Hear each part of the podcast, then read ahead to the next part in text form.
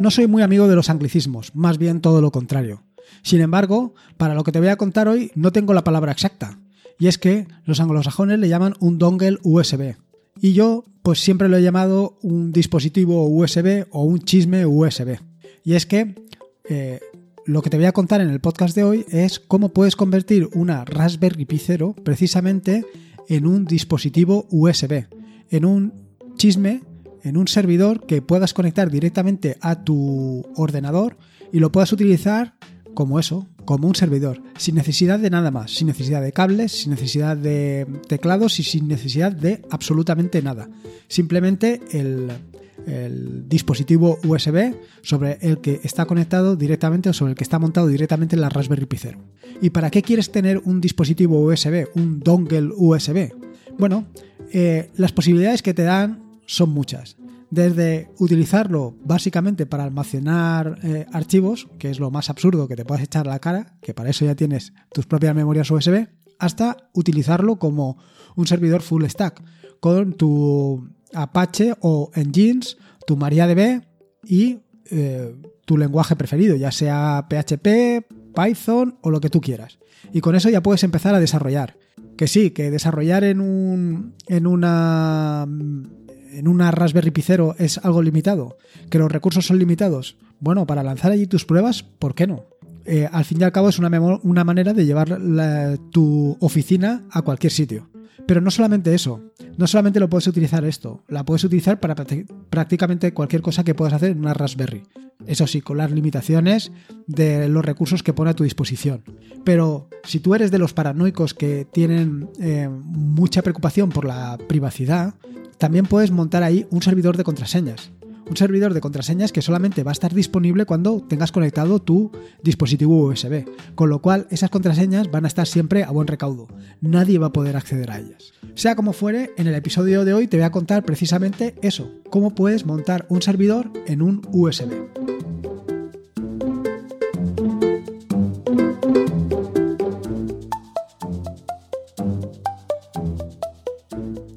Soy Lorenzo y esto es Atareado.es versión podcast. Este es el episodio número 82 del podcast, un podcast sobre Linux, Ubuntu, Android y software libre. Aquí encontrarás desde cómo ser más productivo en el escritorio o montar un servidor de páginas web en un VPS hasta cómo convertir tu casa en un hogar inteligente. Incluso cómo convertir una Raspberry Pi 0 en un dispositivo USB. Vamos, cualquier cosa que quieras hacer con Linux seguro que la encontrarás aquí.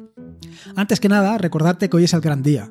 Hoy es el día en el que se decide quién es el ganador de los Open Awards 2019, por lo menos en lo que se refiere a eh, mejor medio o blog eh, al que sabes que está presentado este proyecto, al que sabes que está presentado tareao.es. Y en este sentido te quiero dar las gracias. Te quiero dar las gracias porque sin tu apoyo, sin tu ayuda, probablemente este proyecto nunca mm, podría haber llegado donde ha llegado. No se habría podido fraguar la realidad que se ha fraguado y es que actualmente sea finalista de los Open Awards. Y por eso, y en este sentido, te tengo que dar las gracias. Gracias mil. Gracias por tu apoyo.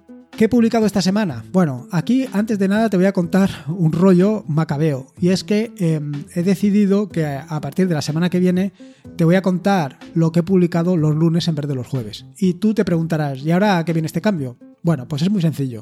Resulta que cuando yo publico, normalmente, perdona, cuando grabo, es con una o dos semanas de antelación. Con lo cual yo mm, te estoy contando lo que tengo programado publicar. Pero siempre hay cambios, es inevitable. Eh, actualmente, y este es el caso, eh, estoy trabajando en tres artículos en paralelo y cualquiera de ellos tres puede salir a la luz. Depende de cuál sea el que yo más necesidad tenga de él.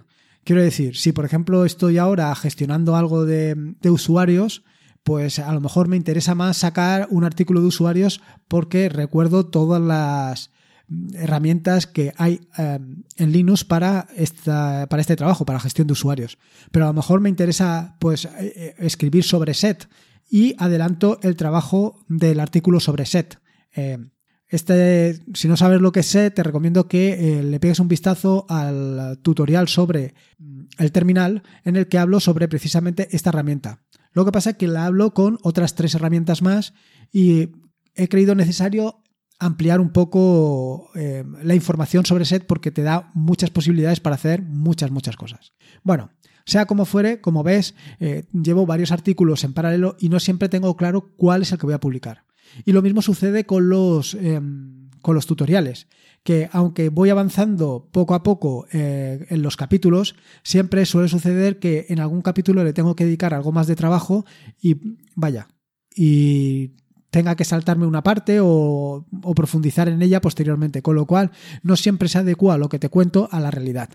Es más, también suele suceder que me deje cosas, como puede ser que la semana pasada o la anterior, no recuerdo ahora bien cuándo, publiqué en colaboratorio.net un artículo que te va a resultar muy interesante si trabajas con Git. Se trata de Git Stash. Es una herramienta eh, que forma parte del stack de Git que te permite eh, mejorar tu flujo de trabajo con Git. Porque eh, puedes estar trabajando precisamente en una rama que tengas que hacer una actualización y tengas que guardar eh, el trabajo que estás haciendo en ese momento. Con Git Stars lo tienes muy fácil. Así que si utilizas Git, te recomiendo encarecidamente que le pegues un vistazo a este artículo, que como digo, está publicado en colaboratorio.net y yo creo que vale mucho la pena. Sobre todo si, si vaya, si haces esto. respecto al tutorial de Script en Bash, pues ese sí, te puedo asegurar que esta semana saldrá un artículo un nuevo capítulo del, tutorial que está dedicado a los diccionarios. En principio quería empezar con las funciones. La cuestión es que por mm, creo que debería de o debo de ahondar un poco más en esto de los diccionarios y afianzar así los conocimientos eh, recién adquiridos sobre arrays, sobre listas. Y mm, creo que vas en este sentido tiene mucho potencial y le puedes dar un vistazo a esto de los diccionarios y sacarle mucho partido. Esto en cuanto al tema de, artículos y tutoriales. Respecto al tema de aplicaciones, bueno, después de la paliza que te metí el pasado lunes contándote las desgracias sobre los centros de software o las tiendas de software de, los distintos eh, sistemas operativos, vaya, de Ubuntu y Nomesel y todas estas cosas, eh, he decidido de manera unilateral, porque solamente depende de mí, subir todas las extensiones al Launchpad. Si no conoces Launchpad, decirte que esta es una plataforma increíble que montó en su momento Canonical y que pone a manos de los desarrolladores un sitio desde donde, desde donde distribuir sus aplicaciones de una manera muy sencilla. Básicamente se trataría de una plataforma para realizar pues mm, aplicaciones y que tú las puedas probar. Y en este sentido, en vista de que la dificultad que plantean los centros de, software o las tiendas de software libres para distribuir aplicaciones es una solución muy recomendable. Esto eh, es lo que conoces como PPAs. Y en este sentido, lo que estoy haciendo es, vaya, lo que he hecho ha sido primero crear un PPA no Shell Extension donde estarán todas las extensiones que he desarrollado hasta el momento. Actualmente, pues he subido una, estoy viendo cómo funciona, ahora me toca instalarla, ver cómo se comporta, si hay algún problema y a partir de ahí subiré todas. Y subiré todas básicamente pensando en la del el Campeonato Mundial de Fútbol Femenino, el Mundial de Fútbol, que hasta el momento estos chicos de Nomesel no han dado señales de vida, con lo cual está ahí a la espera de su supervisión. Yo espero eh, tenerlo publicado cuanto antes para que puedas disfrutar de ello. Y eh, en este sentido lo que voy a hacer es publicar un artículo mm, haciendo referencia a todo esto, haciendo referencia a todas las extensiones que hay instaladas y a que ya están disponibles. Así que de esta manera sabrás perfectamente cuándo, cuando vaya, cuando puedes eh, aprovecharte de esto. Y luego recordarte que también he liberado la nueva versión de Touchpad Indicator. Eh, como es una versión de prueba, bueno, una versión de prueba, yo la he estado probando y funciona pero mm, tiene algunas peculiaridades respecto a la anterior. Lo cierto es que funciona mucho mejor, pero debes de probarla. Debes probarla y darme tu opinión si quieres. Si no, no. Si te va perfectamente y no tienes nada que decir, bueno. Pero si la pruebas y tienes cualquier cosa, eh, te agradecería que me dieras tu opinión, sobre todo para lo que se pueda mejorar. Eh, no he cambiado nada del aspecto estético, esto queda pendiente para la próxima vez, pero bueno, ahí está. Bueno, Contado todo el rollo que te acabo de contar, vamos al turrón, que me he zampado ya casi 10 minutos de podcast y no te he contado nada precisamente de esto de eh, cómo montar un dispositivo USB, cómo puedes tener un servidor en un dispositivo USB, en un chisme USB, a partir de una Raspberry Pi 0 y un, y un, y vaya, y un USB, que es lo básico. Em, lo primero decirte que sigo encontrándome muchos artículos en los que habla que para gestionar o para montar una Raspberry Pi 0 tienes que conectar un, un teclado, una pantalla y nada más lejos de la realidad. Te recomiendo que leas eh, los artículos que he publicado al respecto y es que no necesitas nada. Simplemente eh, a la hora de quemar la imagen de Raspbian en tu, en tu micro SD, lo que tienes que hacer es editar una serie de archivos. Una vez editados los archivos, ya puedes conectar directamente o, montar la micro SD en la Raspberry Pi 0 o la Raspberry Pi que quieras y, la, y lo pones en marcha y directamente te conectas. Es súper sencillo y no necesitas nada más.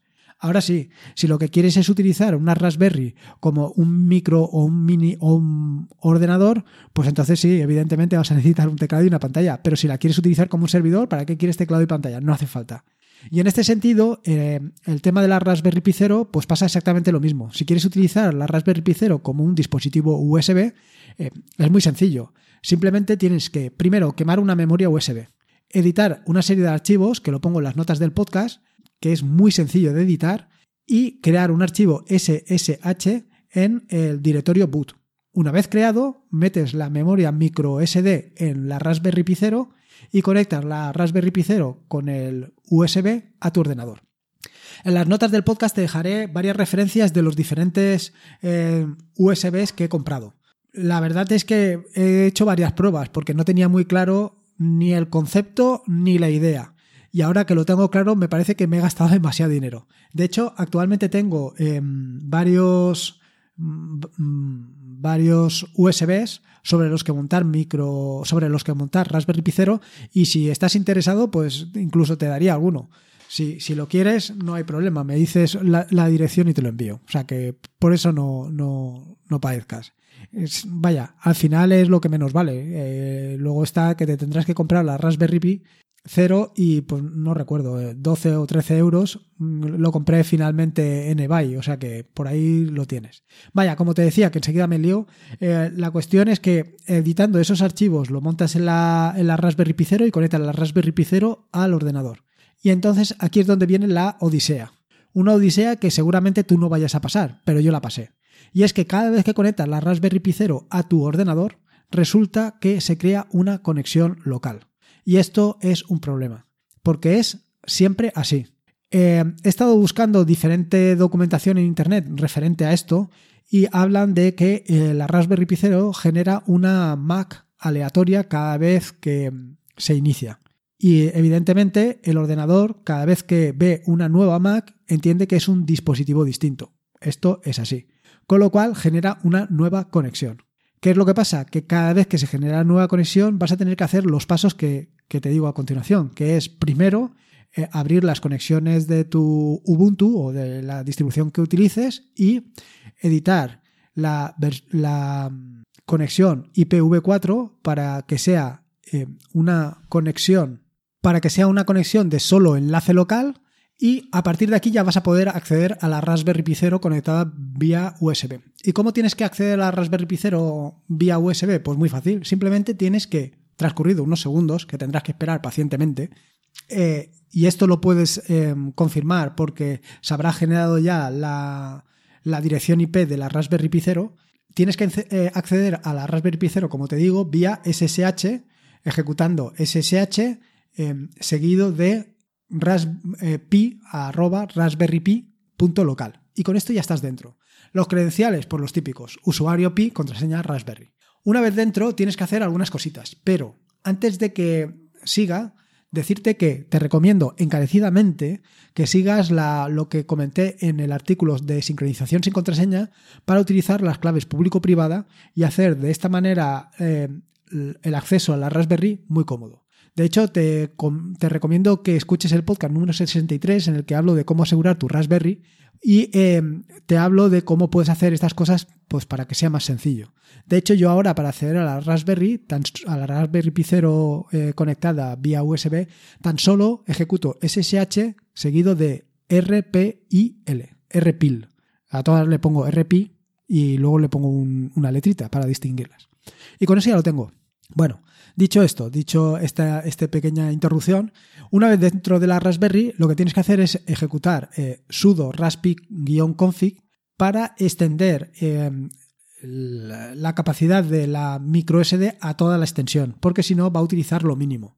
¿Qué pasa? Que una vez hayas hecho esto, tienes que reiniciar la Raspberry y te vas a encontrar precisamente con el problema que te he contado. Y es que eh, va a detectar como una nueva conexión.